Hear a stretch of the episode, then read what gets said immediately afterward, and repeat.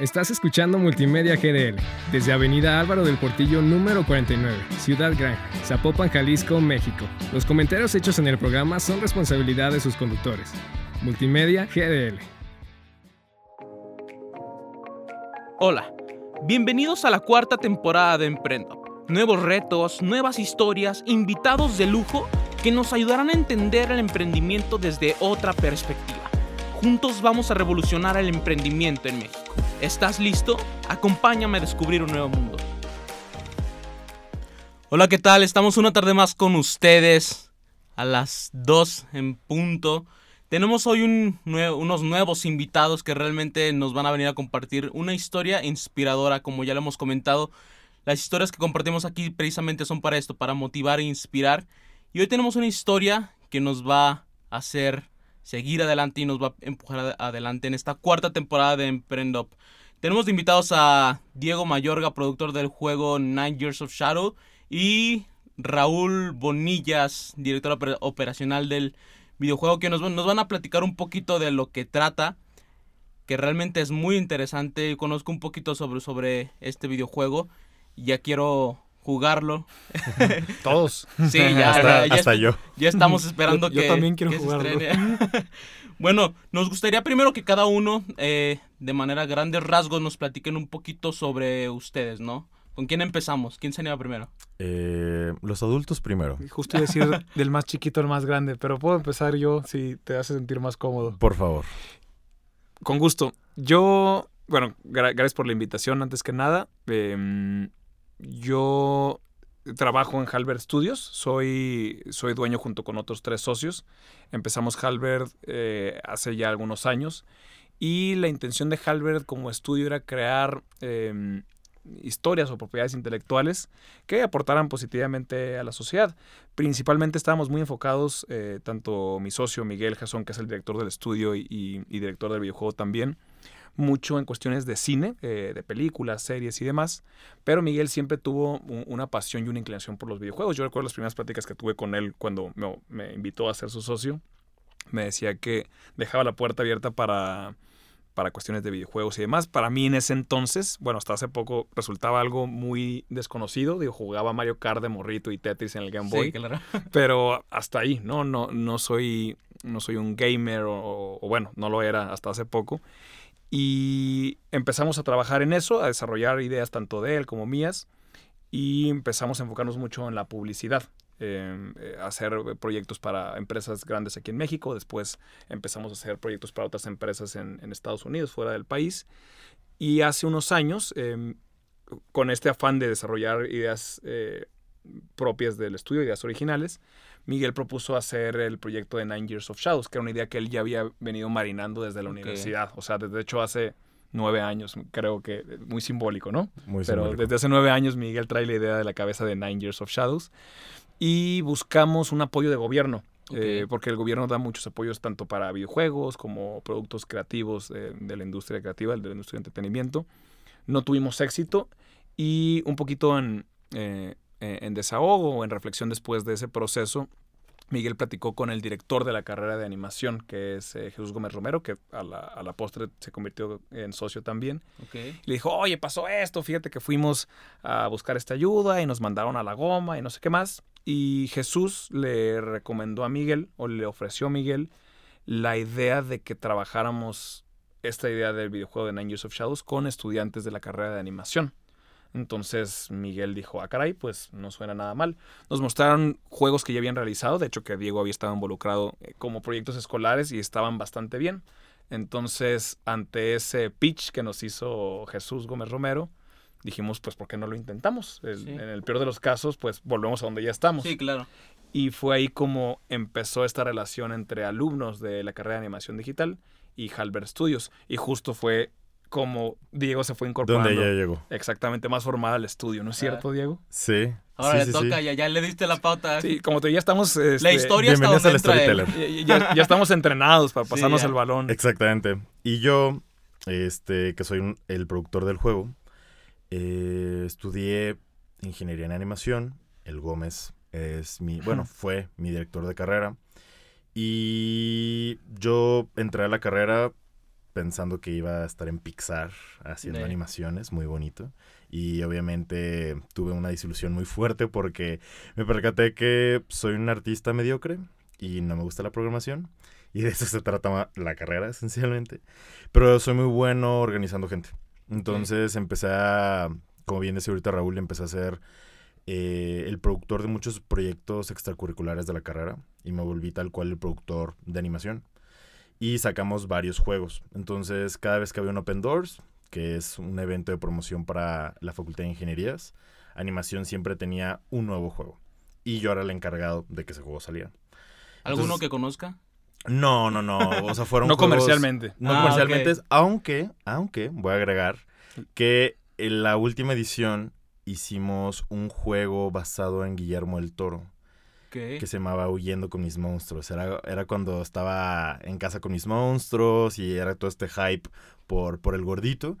Y decidimos hacer una especie de, de runner, un runner 2D, side-scroller, eh, inspirado en Guillermo y en sus monstruos y sus criaturas. Estaba hecho en pixel art y fue un equipo como de cinco personas, liderado por mí. Y Guillermo nos retuiteó y le gustó y dijo que qué chido que estén, estemos tomando inspiración, ¿no? O sea, como por, por su tipo de, de creaciones. Eso fue como nuestro mayor highlight como de proyecto interno. Pero realmente todo era algo bastante escolar, eh, con muy buena calidad, pero muy Pero escolar. escolar, sí. Eh, y eso fue como la, la- la carta de presentación. Yo ya me estaba formando como productor y Halbert Studios estaba perfilándose para hacer videojuegos. Entonces hubo una reunión un 18 de noviembre del 2018. En memoria idética aquí. Ajá. No, no, es que recuerdo Gran que memoria, de hecho. tengo, tengo, ese, tengo ese correo ahí.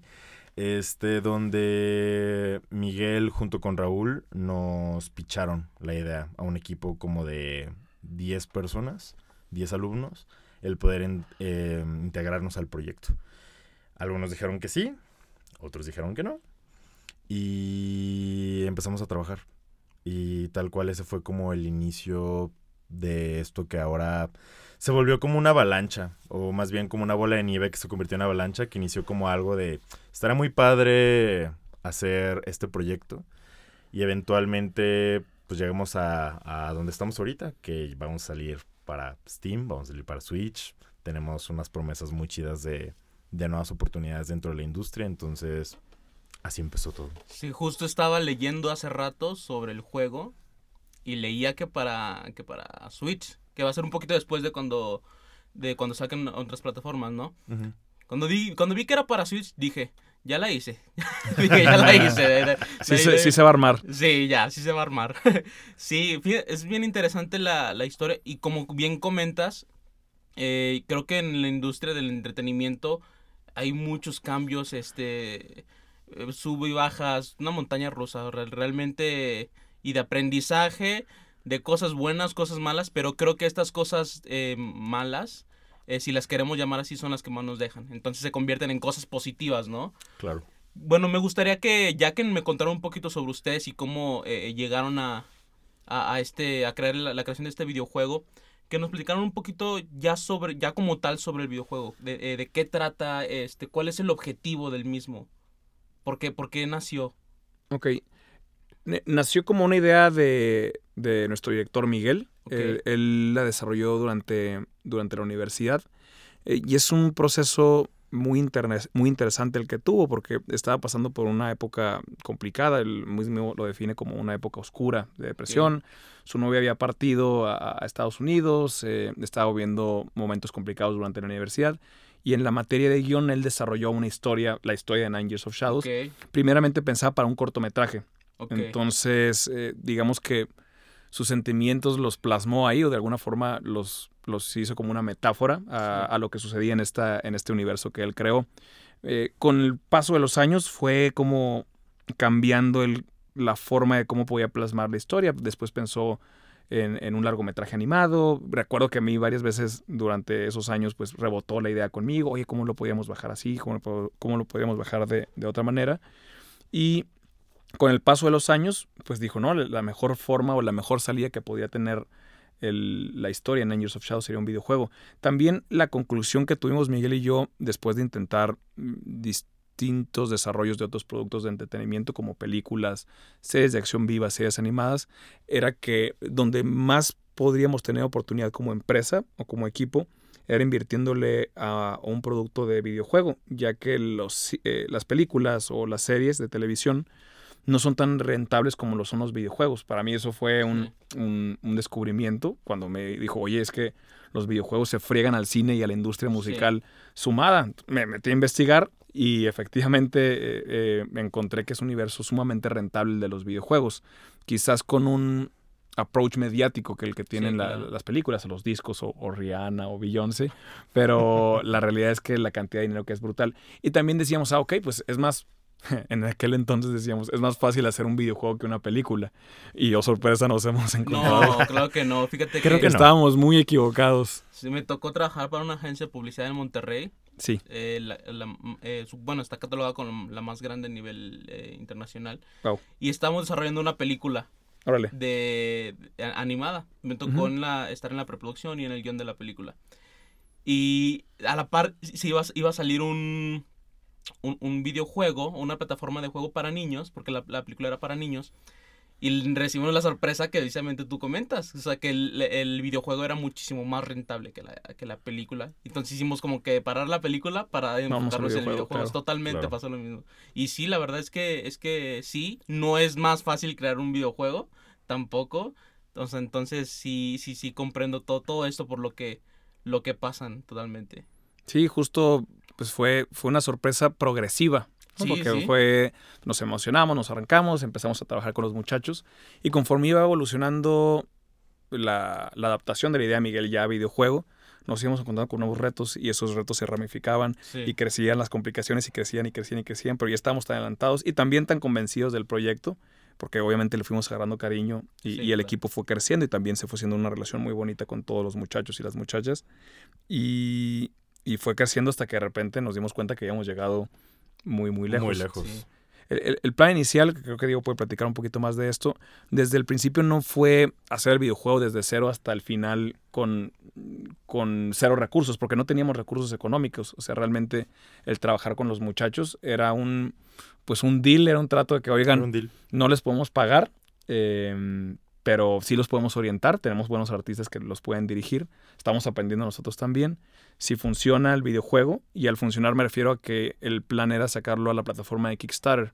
Si Kickstarter consigue el dinero suficiente para empezar la producción ya formal del videojuego, los contratamos a, todos. Que justo iba a empalmar con eh, la graduación, o bueno, con el término de estudios de ellos. Entonces para nosotros era, ok, pues vamos a, vamos a intentar esta apuesta y para ellos era, pues no nos van a pagar, pero por lo menos vamos a tener un portafolio, vamos a estar desarrollando durante un año un portafolio.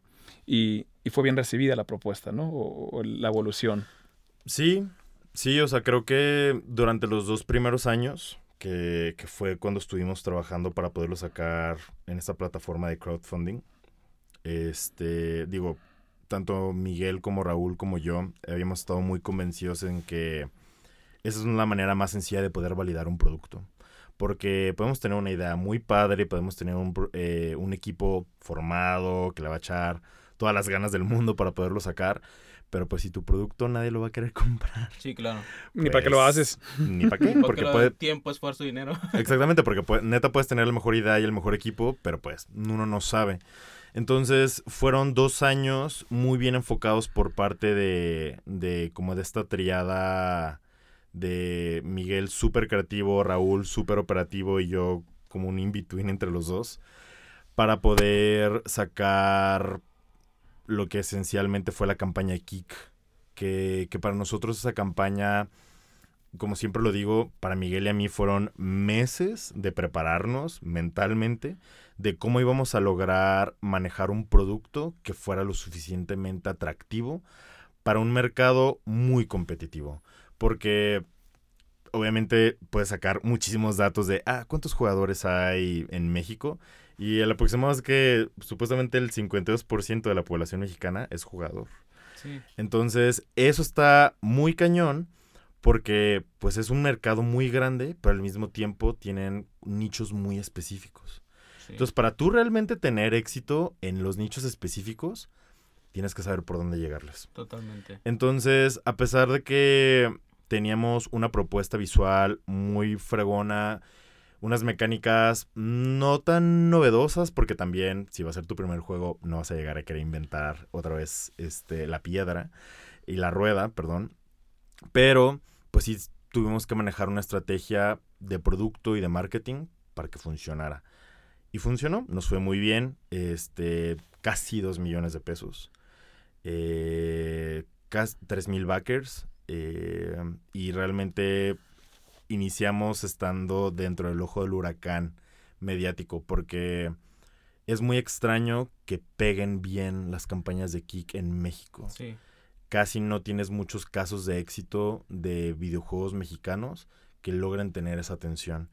Y nosotros, pues lo tuvimos, tuvimos la fortuna de, de sí ser un proyecto en el cual fue interés y arrancamos. Entonces, a partir de ahí, pues ha sido como muy complejo después del kick porque todo el estudio tuvo que migrar a una nueva como dinámica donde ya no era solo, como bien decía Raúl, una promesa, ya era tangible, ya tenías que cumplir la backers, al mismo tiempo el estudio tenía que cumplir con nóminas, Sí. eh, entonces fue todo un cambio muy complejo de mindset.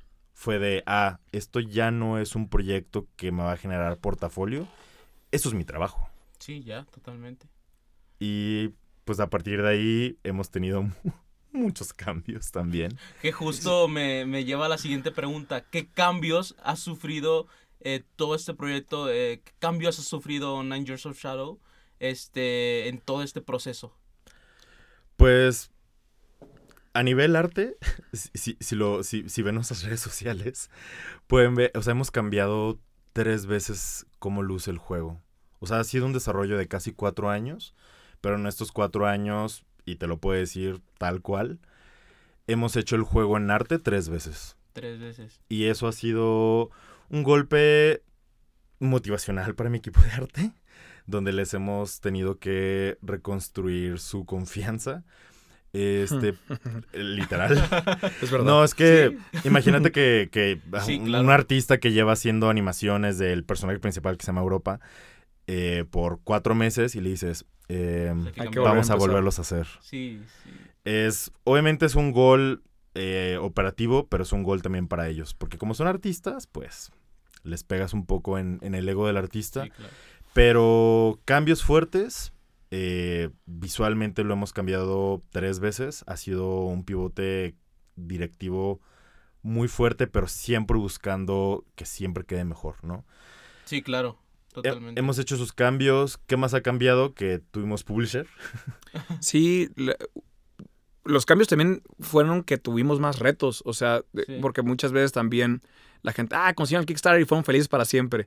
Y no, em- entramos a un nuevo infierno, porque el Kickstarter nos daba como gasolina o dinero como para dos meses. Sí. Entonces, ah, pero son dos millones de pesos, sí, pero pues son un montón de personas Sí, que, claro. que- que necesitan dinero cada 15 días o, o más otros inconvenientes que puede haber. A partir de la consecución o la validación por medio del Kickstarter, fue conseguir más inversionistas para darnos más vida, porque el juego teníamos en ese entonces proyectado que iba a durar como esa producción un año y medio. Un año y medio. Y pues todavía no, ya pasó Aquí el año y medio y aquí Sí, estamos. Ya, ya- ya van cuatro. Y, y ahorita te puedo invitar a la oficina y ahí le seguimos todavía, pues, ¿no? Sí, Entonces, a partir de eso fue, ok, necesitamos más dinero para poder tener toda la producción. Y fue el reto, ¿no? En, en concreto, Miguel tuvo la, la complicación que tenía que estar dirigiendo el juego y tenía que estar pensando en las juntas con los sí, inversionistas. claro. y, y yo también trataba de buscar en la medida de lo posible inversionistas, a, a la gente que pudiera estar interesada, en un país donde lamentablemente suele estar muy estigmatizado todo lo relacionado con entretenimiento. En- Totalmente. entonces, ah, monitos, ah, órale, qué chistoso, qué padre está. Bueno, este, eh, nos vemos el siguiente año, porque pues, que no son aguacates o no son bienes raíces o son otra- otro tipo de industrias que son más palpables o son más seguras. Entonces, pues hacíamos pitches donde planteábamos y explicábamos la, la rentabilidad que justamente pueden tener la industria de videojuegos, pero no dejábamos de ser, ah, pues están medio fumados, ¿no? Quieren hacer dinero con monitos, está, pues qué chistosos, qué bonitos, pero pues eh, pásenle a otro lado. Fue muy complicado, fue un proceso de meses y muchas veces estábamos como película, que no, pues para el siguiente viernes pues ya no hay lana. Entonces, ¿cómo le hacemos? Y caía, Caía, un inversionista. Y nos daba dinero y pasaba el tiempo y ya se iba a acabar el dinero y caía otro inversionista. Sí. Entonces suena muy ficticio esta onda de que de un día para otro caía, pero realmente así fue. Diego ha experimentado porque por ser el productor teníamos que compartir este tipo de información claro. con él y pues seguramente fue más complicado emocionalmente para él de lo que yo creo, pero eran estas bombas de sorpresas eh, a cada cierto tiempo. Una vez que conseguimos cierta cantidad de inversión, empezamos a buscar lo que mencionaba ahorita Diego, que es el publisher, que el publisher es lo equivalente como a un distribuidor de cine. Toman el, el- el videojuego y tratan de colocarlo en plataforma de Steam, en Switch, en PlayStation, Xbox, y también se encarga de la publicidad, de toda la, toda la cuestión del marketing del videojuego, Sí, para que tenga su mejor salida. Fue un proceso de estar escribiendo a publishers en Estados Unidos, varios ya nos ubicaban, esto fue también una sorpresa muy agradable para nosotros, de que, ah, sí, los vimos en Kickstarter, son los de los del juego con estas características, ¿no? Entonces de que, ah, perro, Ah, sí. pues sí, Sí, sí, nos ubican además de nuestra casa, pues, ¿no? Uh, Y, y empezaron negociaciones pues que nunca nos habíamos imaginado tener. Siempre buscábamos o, teníamos como meta tener produ- productos mediáticos que funcionaran, pero ya estar hablando con publishers de grandes ligas en Estados Unidos era algo pues que nunca habíamos hecho, que nunca nadie nos había enseñado. claro. Entonces se tuvieron varias juntas con diferentes publishers, finalmente se logró eh, conseguir uno. Y a partir de ahí, de nuevo para decir, ah, consiguieron el publisher. Publisher. Uy, ya. Felicidad y fue entrar a un nuevo infierno Sí, del claro. cual Diego estuvo He liderado ese infierno. mu- muy al tanto de ese infierno con el publisher. Que son, que son, es una buena empresa, pero implica nuevos retos. Sí, ¿no? totalmente. Es que yo me quedo sin Este palabras. quedó en shock. Me quedo en shock. Porque No, sí fue un nuevo Sí. infierno. Es que me quedo pensando porque, en serio, el... Una, como decía, como decía Raúl ahorita, ha- han cambiado muchas cosas y hasta cierto punto el... como la definición de los puestos de, de Miguel y el mío han cambiado también con el tiempo. Entonces, a pesar de que Miguel y yo somos, o sea, él siendo director y productor en, cierta, en cierto punto del juego y yo también siendo el productor como más enfocado, eh, cuando cayó el publisher fue ahora un, ah, ok, ahora tú eres esta persona que eres el punto directo con publisher y ahora tienes que lidiar con, con sus propios requerimientos, con Sí. sus formas de trabajar, con milestones, o sea, yo tuve que aprender a hacer nuevas, nuevos documentos, nuevos procesos para ellos. Eh, Miguel tuvo que aprender nuevas tácticas de cómo hablar y negociar. O sea, tal cual como que una de las cosas que ha estado muy interesante, y eso siempre como la, la definición que a veces yo tengo con, con muchos de mis amigos, es que empezamos a vivir un proceso muy parecido al del juego. Este, porque Sí. el juego tiene que ver mucho como con obtener nuevas habilidades, pero al mismo tiempo tienes que aprender a, a ceder y abrazar como tus feelings. Porque de eso se trata un poco el juego. O sea, el juego tiene un input. O sea, la historia de Miguel, como, como decía Raúl, tiene un input donde Miguel estaba en una etapa pues depresiva de su vida. Entonces tiene que ver mucho con esa moraleja de evitar el dolor y conectar con, con- con tus feelings. Y, y al mismo tiempo, cómo obtienes nuevas habilidades. O sea, eso es como la base del juego narrativa. Y el desarrollo se formó, se formó a hacerse así. O sea, a cómo obtengo habilidades, pero al mismo tiempo cómo conecto conmigo para seguir avanzando. Justo es algo bien interesante porque eh, si estoy en un error me, me- ahí me corrigen. Eh, el tema de la música del, del, del videojuego, ¿no? Que es música curativa, música Curativa. Que, que te ayuda, ¿no? Eso es bien inter- y creo que es el valor agregado eh, también de este videojuego. O sea, platíquenme un poquito sobre cómo se decidió que la. Yo imagino que fue eh, a raíz de, de cómo nació la historia, de que este eh, Miguel venía en esta etapa de, eh, depresiva, difícil. Eso está muy interesante porque fue. Fue el destino, creo yo. Así, así lo voy a decir. Miguel, además de, una de- uno de sus muchos talentos, es que es compositor. De hecho, él también compuso el 85%, casi 90% de las canciones y los sonidos del juego. Wow. Eh, pero mucho de lo que le ayudó a Miguel en esa etapa de su vida universitaria compleja eran los soundtracks de los juegos que él ama, que en este caso es Castlevania. Entonces, la compositora de, de estos juegos se llama Michiru Yamane. Ok. Una japonesa es una señora con una capacidad tremenda de poder este, componer lo que quisiera y estuvo años en toda la franquicia. Entonces, uno de los como bucket list items de Miguel era, yo quiero hacer un juego y quiero que Michiru Yamane escriba para, Ok. para, para el juego en el que yo pueda hacer. Entonces, obviamente, cuando el Kickstarter empezó a tomar forma, decíamos, bueno, pues de qué manera podemos incluir a, a Yamane, porque dio la casualidad que Miguel, por ciertos proyectos de Halbert, había tenido la fortuna de conocer a, a Michiru. Entonces, como que le dijo, oye, ¿no, no te gustaría participar con, con nosotros este, en esto? Y Michiru, que hacía canciones de Drácula comiendo gente, este, le dijo, sí, pero yo ya no hago música así. Y Miguel de, ah, caray. Entonces, Ok. ¿cómo? Entonces, ¿cómo haces Cuéntame. música? música. Cu- Cuéntame, ¿Ahora qué- Michiru. ¿Ahora Sí. qué haces? Y dijo, es que siento que toda la música que causaba estrés, ya la solté. Ahora estoy en este nuevo, en esta nueva etapa de mi vida, que es la música curativa. Entonces, como que ya habíamos escuchado un poquito de eso, más Miguel. Y esencialmente la música curativa es que todos los instrumentos siempre están eh, afinados a una cierta frecuencia. Y puede variar la frecuencia. Sí, claro. Pero si tú la afinas todo a que sean 432 Hz, se cataloga música curativa. Ok. Porque esos, esa afinación en esos Hz hace que tu cerebro produzca ciertas sustancias que calman la ansiedad. O sea, hay muchísimos estudios de, de cómo la música curativa puede afectar este, mentalmente, cerebralmente, neuronalmente tu, tu cerebro. Entonces, eh, pues fue como de que, ah, pues quedó, destino, quedó sí. super ad hoc porque Sí. era Michiru Yamane, compositora de Castlevania, dentro del juego que tiene una carga totalmente emocional. Y pues empezamos como con este flow y duramos como cuatro meses queriendo encontrar como una manera de, de ponerle subtítulo al juego. Y siempre regresamos como a, sí, Heal with Music o de qué manera puedes sentir de que conecta con tus feelings usando un juego, pero escuchándolo, porque el- la música es algo súper esencial. Sí, claro. Totalmente. Fíjate, me gustaría seguir platicando más tiempo.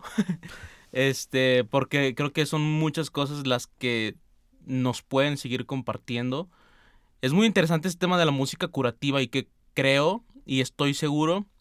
Bueno, eh, yo creo que a mí me va a, a ayudar mucho. eh, el juego también me, me- Yo creo que me va a gustar. He visto los videos, los trailers. Este, y realmente, eh, primero felicidades porque la calidad es, es, es impresionante. O sea, para... Muchas gracias. Y, de- y después de escuchar la historia, que al principio no se tenían recursos económicos, este, que no, oye, que hacían acuerdos con, lo- con, con, eh, los muchachos, las muchachas de, ay, no te puedo pagar ahorita.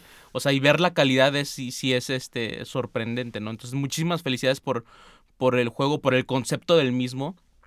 Que ya nos gustaría jugarlo a todos. Y pues eso me lleva a la pregunta de cuándo se estrena eh, y en qué plataformas va a salir.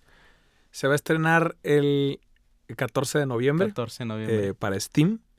Y después se va a estrenar para Nintendo Switch en marzo, ¿correcto? Diego? En el primer cuarto del 2023. Me aventuré. me aventuré, sí.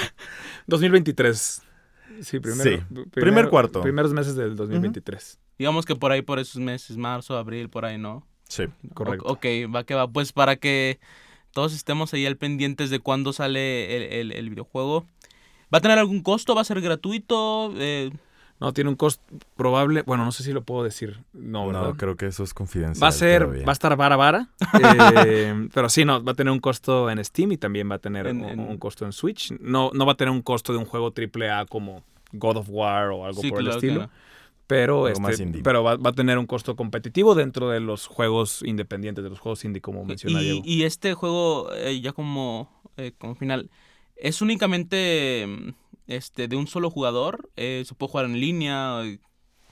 Es de un solo jugador. en- bueno, no, no sé si es correcto decir que en línea por medio de Steam, pero pues sí, es, es en línea, pero no en cuanto a que puedes jugar con otras personas. Ajá, no, no juegas con ah, otra ok. persona. Sí, en teoría es one single player, eh, no tiene multijugador, no es en línea, lo puedes descargar y no necesitas ningún tipo de, de recurso digital extra con internet. Ok, va. Y la idea del juego es que, o sea, al momento de estrenarse, ¿se queda así o va a ir eh, recibiendo actualizaciones?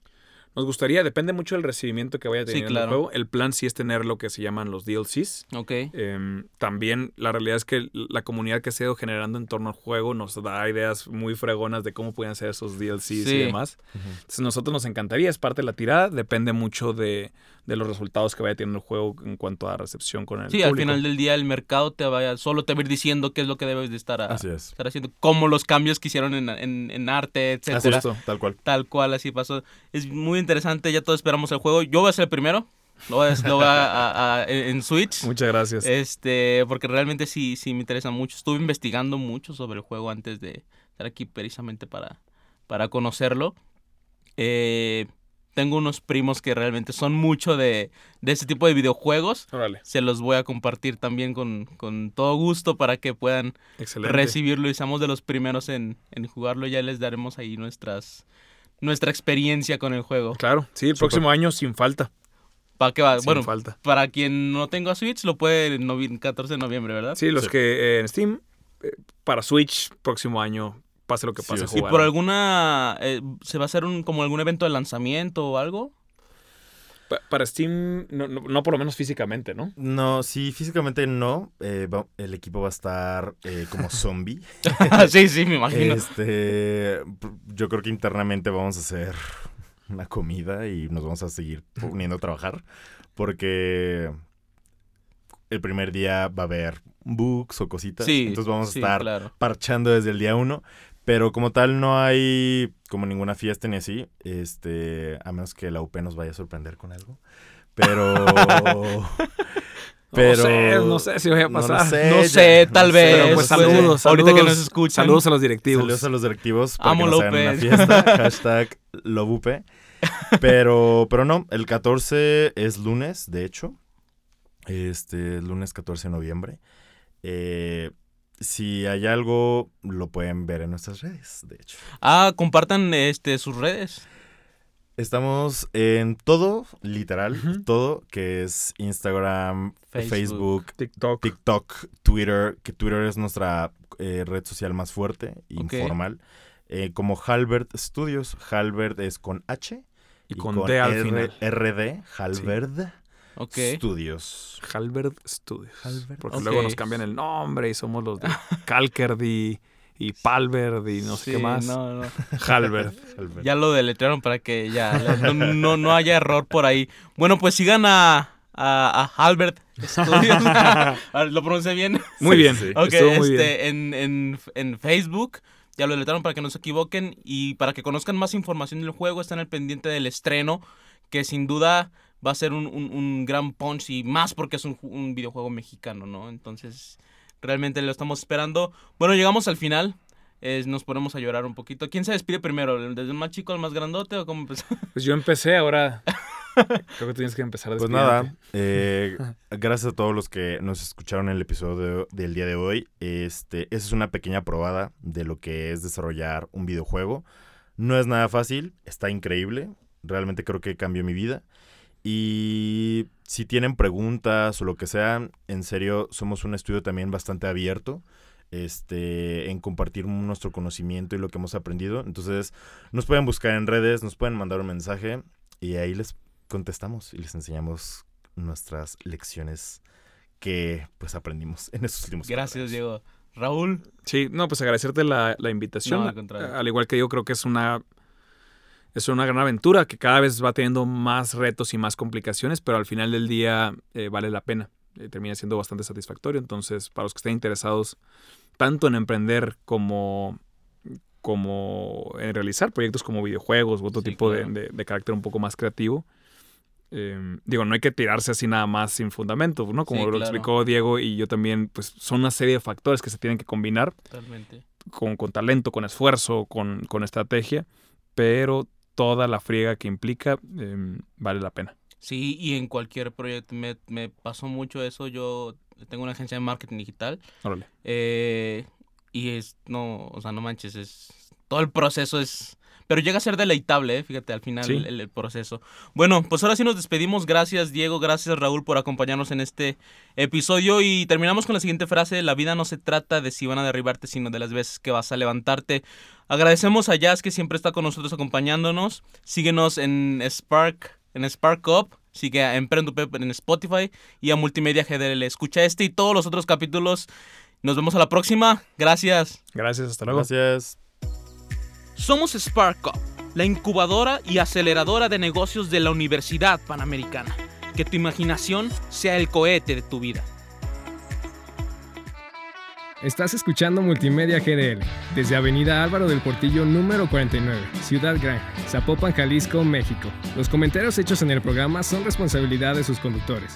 Multimedia GDL.